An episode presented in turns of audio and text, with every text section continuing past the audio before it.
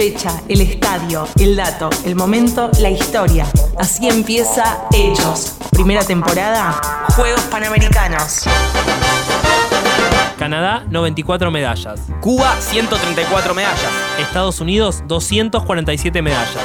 Este es el podio del medallero de los Juegos Panamericanos de México DF 1975, que será el disparador de las historias de este episodio. En la locución y en la producción, Julieta Herstik. Mi nombre es Mariano Colombo. Mi nombre es Iván Ullman y así comienza el segundo episodio de la primera temporada de Hechos. Las fechas por sí solas no dicen nada, pero si las relacionamos, seguro que hay hechos que nos llaman la atención. El 12 de octubre de 1975 se iniciaron en México DF los séptimos Juegos Panamericanos. En esa misma ciudad, pero en 1916, se funda el Club América de México. Y si hablamos de América y de un 12 de octubre, no podemos dejar de nombrar que en esa fecha, pero de 1492, arribó al continente americano Cristóbal Colón en lo que hoy conocemos como el descubrimiento de América. Y en América, más precisamente en Paraguay, se fundó el Club Guaraní el 12 de octubre de 1903. Y siguiendo con las fundaciones, esta vez en 1924 y en Colombia se crea la Federación Colombiana de Fútbol. Y también en Colombia y el mismo día, pero de 1949, es fundado el Club Pasto. Y a mí Pasto me hace acordar a Césped. Y si pienso en Césped, no puedo no pensar en Wimbledon y contarte que el 12 de octubre, pero de 1996, falleció en Francia el ex tenista René Lacoste, quien ganó 7 Grand Slam, entre ellos Wimbledon en 1925 y 1928, además de fundar la reconocida marca que lleva su apellido. Y si de ganadores en el mundo del deporte hablamos, nos vamos a Japón, porque ahí el alemán Michael Schumacher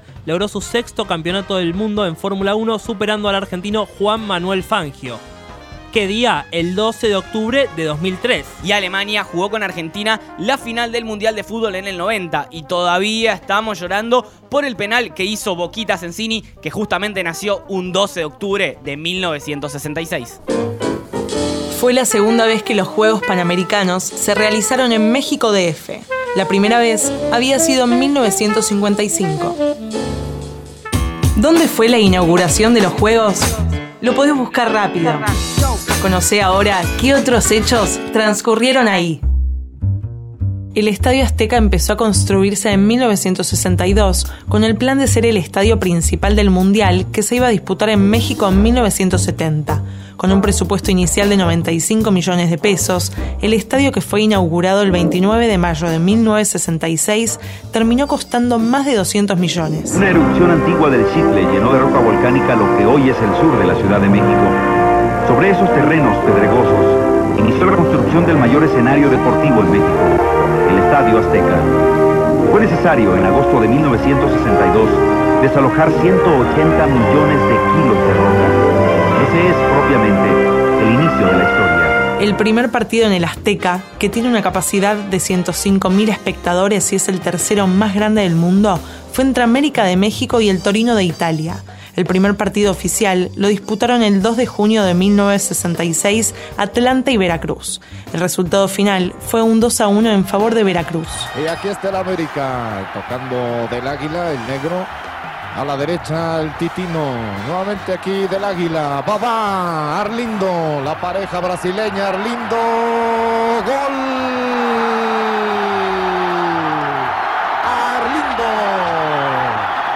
Primer gol del Estadio Azteca. Arlindo. El primer gran torneo que albergó este estadio fueron los Juegos Olímpicos en 1968. Por más que el Azteca no era el estadio principal, 10 partidos de fútbol se disputaron en este mítico escenario. Entre ellos, cuatro de la selección mexicana, que no pudo alzarse con ninguna medalla, y la final, que terminó con una victoria de Hungría sobre Bulgaria por 4 a 1. Tras esta final y la del Mundial del 70, se unió al Colombes de París y a Wembley de Londres en ser los únicos estadios en donde se disputó una final del Mundial y una olímpica. Con los años se sumarían el Olímpico de Múnich, el Olímpico de Roma, el Rose Bowl en Pasadena, el Olímpico de Berlín y el Luzhniki en Moscú. Hoy, 12 de octubre de 1968, declaro inaugurados los Juegos Olímpicos de México. 1970 fue el año que tanto se esperó desde la construcción del estadio. El Mundial había llegado. Diez partidos de la Copa del Mundo se disputaron en el Estadio Azteca. Seis de primera ronda, uno de cuartos de final, una semifinal, el del tercer puesto y la final fueron los partidos que se jugaron. Entre los más destacados se encuentra la semifinal que Italia le ganó a Alemania por 4 a 3 y la final en la cual Brasil derrotó a Italia por 4 a 1. Pelé y Brasil se coronaban como los tricampeones mundiales. Brasil de inmediato empezó a ganar el partido con un increíble fútbol de ataque.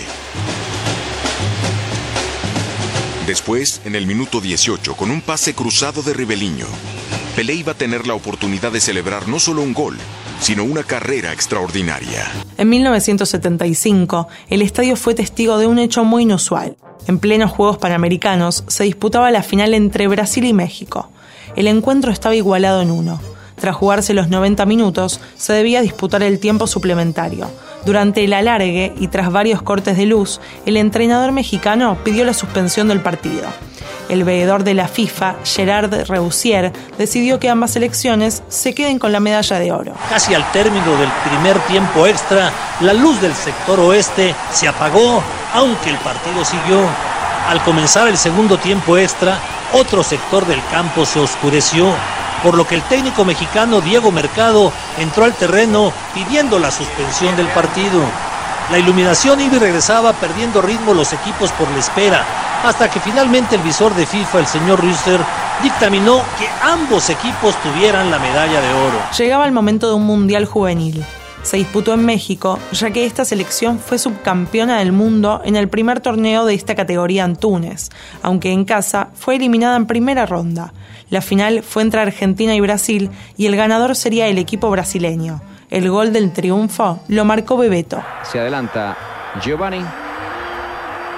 Atención, tiró Giovanni. Gol. Gol de Brasil Giovanni, el número 8. En la tierra donde Pelé había sido campeón del Mundial, Maradona no quería ser menos. 1986 era el año. México albergaba su segunda Copa del Mundo en 16 años y el Azteca era testigo de nueve partidos, de los cuales tres jugó Argentina. Los más recordados, el de cuartos de final con Inglaterra y el de la final con Alemania. El partido terminó 3 a 2 para los nuestros y de esta manera Maradona levantó la tan deseada Copa del Mundo. Ahí lo tiene Maradona, lo marcan dos, pisa la pelota Maradona, arranca por la derecha el genio del fútbol mundial y es el tercero a tocar para Borruchaga siempre Maradona, genio, genio, genio, ta, ta, ta, ta, ta, ta, ta.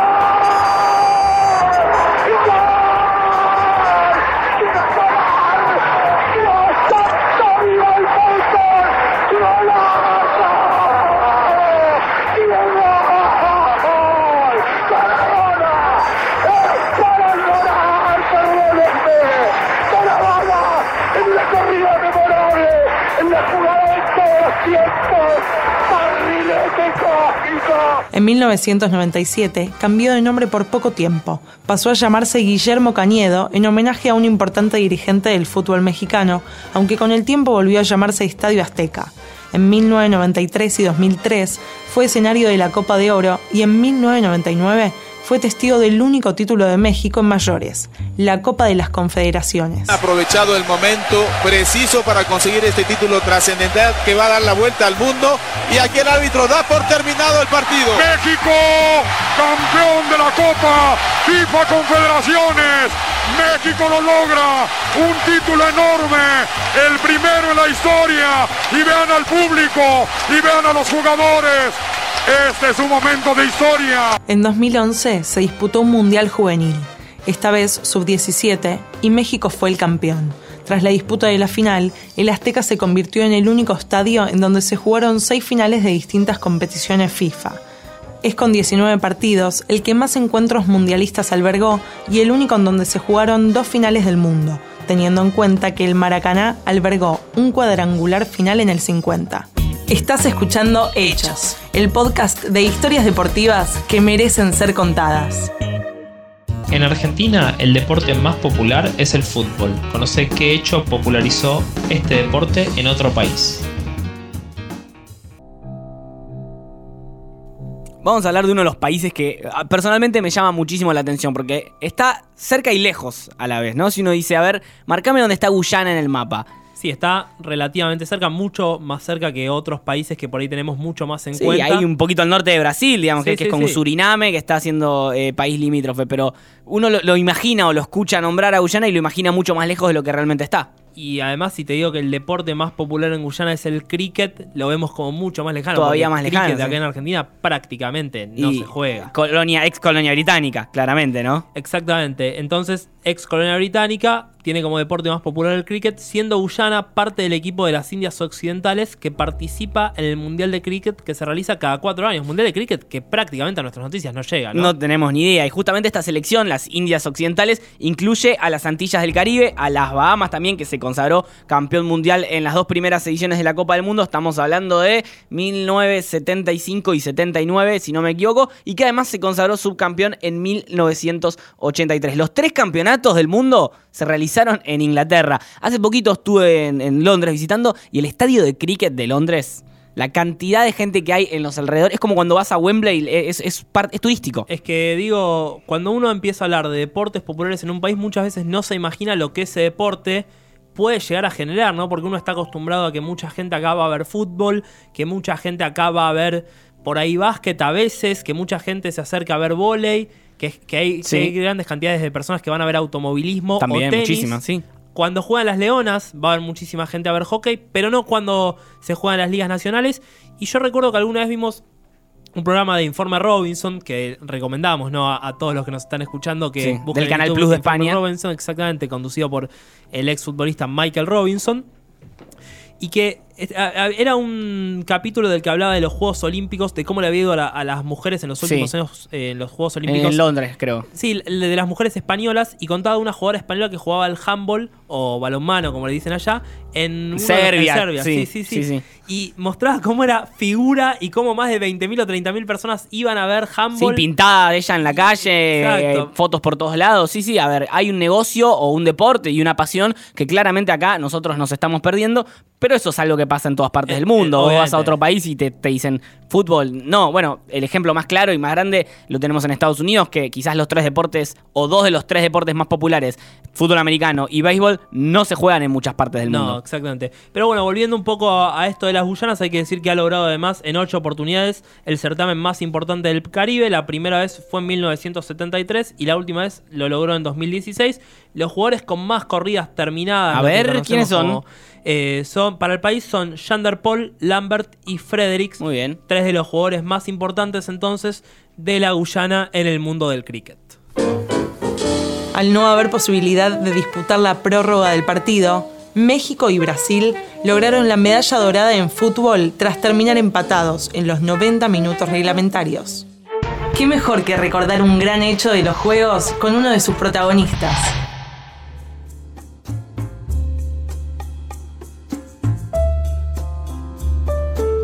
Y llegó el momento entonces, ahora sí, de recordar un gran momento para el deporte nacional, la medalla de oro que logró la selección de hockey masculina en los Juegos Olímpicos de la Ciudad de México de 1975, Juegos Panamericanos, disculpen ustedes, de 1975.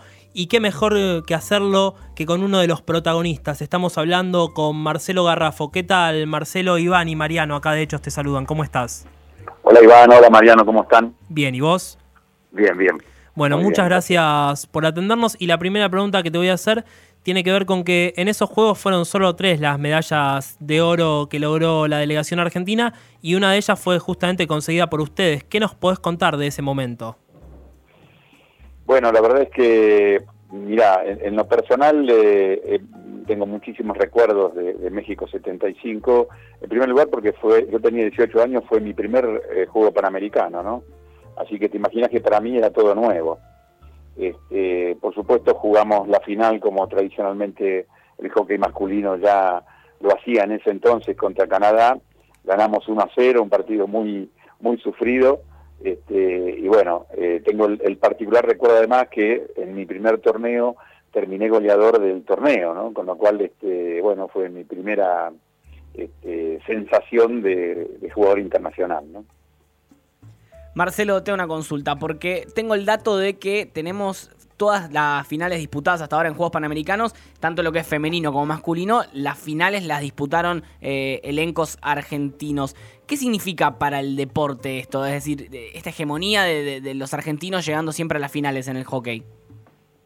Sí, bueno, eh, en los Panamericanos, eh, tradicionalmente Argentina, que siempre tuvo un mayor desarrollo eh, que otros países, eh, eh, digamos, siempre fue tradicional llegar a las finales, ¿no? Y, y siempre era un partido muy estresante eh, ju- jugar la final contra Canadá, que era un rival, digamos, por supuesto, digamos, siempre estaba menos rankeado que nosotros, pero sabía jugarnos y, la presión que, que- que había en ese partido eh, se tornaban, se transformaban en partidos muy parejos. Claro, ¿no? se conocían. Con lo cual, este, ¿cómo? Se conocían bastante.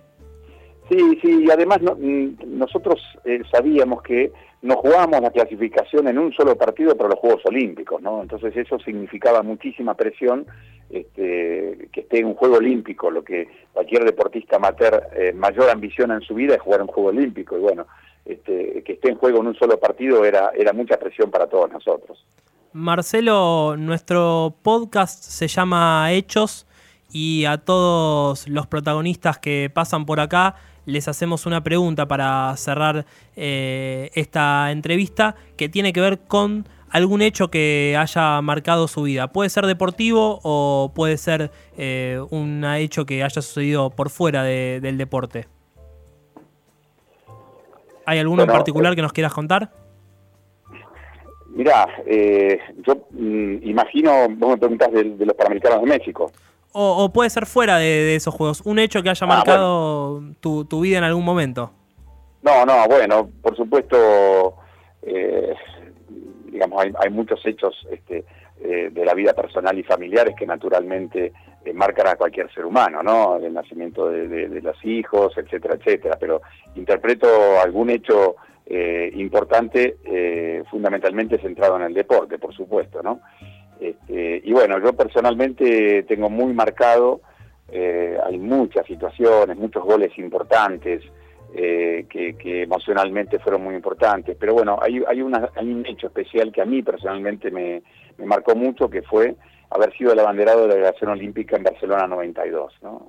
Haber vivido esa, ese tremendo honor eh, fue algo que, que lo hice con mucha intensidad y es el día de hoy que, que, bueno, lo, lo- lo tengo como un hecho eh, trascendente y, y un reconocimiento fundamentalmente a una trayectoria deportiva. ¿no?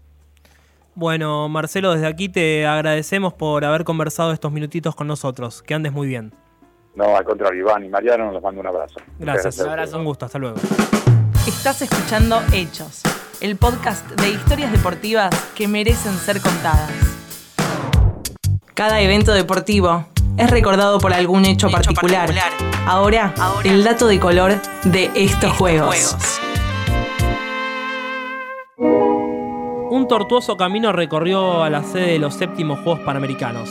La ciudad elegida había sido Santiago, en Chile, pero la caída del presidente Salvador Allende en medio de las dictaduras militares que azotaban a Ah, América sí. Latina, Pinochet. Pinochet exactamente, eh, trajo aparejada la renuncia de la sede del año siguiente. Pero, ¿qué lo iba a agarrar Sao Paulo, si no me equivoco? Brasil iba, iba a agarrarlo. Sí, Sí, vos, vos sabés que Brasil se iba a hacer cargo de este juego panamericano, pero afectada por una epidemia de meningitis también tuvo que renunciar a mediados de 1974. O sea, faltaban meses para que Claro. en 1975 se realicen los juegos. Bueno, pero ahí llegó El Salvador. Llegó realmente, digo, mira, muchachos, acá están, está, está todo cocinado acá, porque claro, habían hecho lo- los Juegos Olímpicos en el 68. Entonces México toma la posta y dice, tranquilos, los organizo yo, los séptimos Juegos Panamericanos, que tengo la, estru- la estructura ya. Exactamente, y el presidente de- del Comité Olímpico Internacional, en, en este caso Mario Vázquez Raña, apoyada por el presidente de México, Luis Echeverría Álvarez, ento- eh, Álvarez, entonces, como vos dijiste, tomaron las riendas y utilizando muchas de las instalaciones que se habían construido para los Juegos Olímpicos del 68,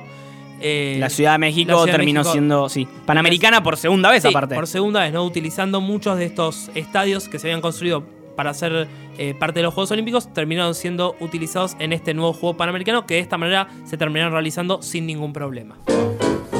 Los Juegos Panamericanos de 1975 fueron los primeros en los que se construyó una villa panamericana especialmente para la ocasión. Hemos llegado al final de este segundo episodio de Hechos. En la locución y en la producción Julieta Herstig me acompañó Mariano Colombo. Mi nombre es Iván Ullman. Nosotros nos volvemos a encontrar en el próximo episodio de Hechos, el número 3, en donde viajaremos al año 1987 y mejor dicho, y más puntualmente a la ciudad de Indianápolis, en donde se realizaron los Juegos Panamericanos y en donde desandaremos nuevas historias. Hasta pronto. Hechos fue grabado en Radio y Punto y emitido por WeTalker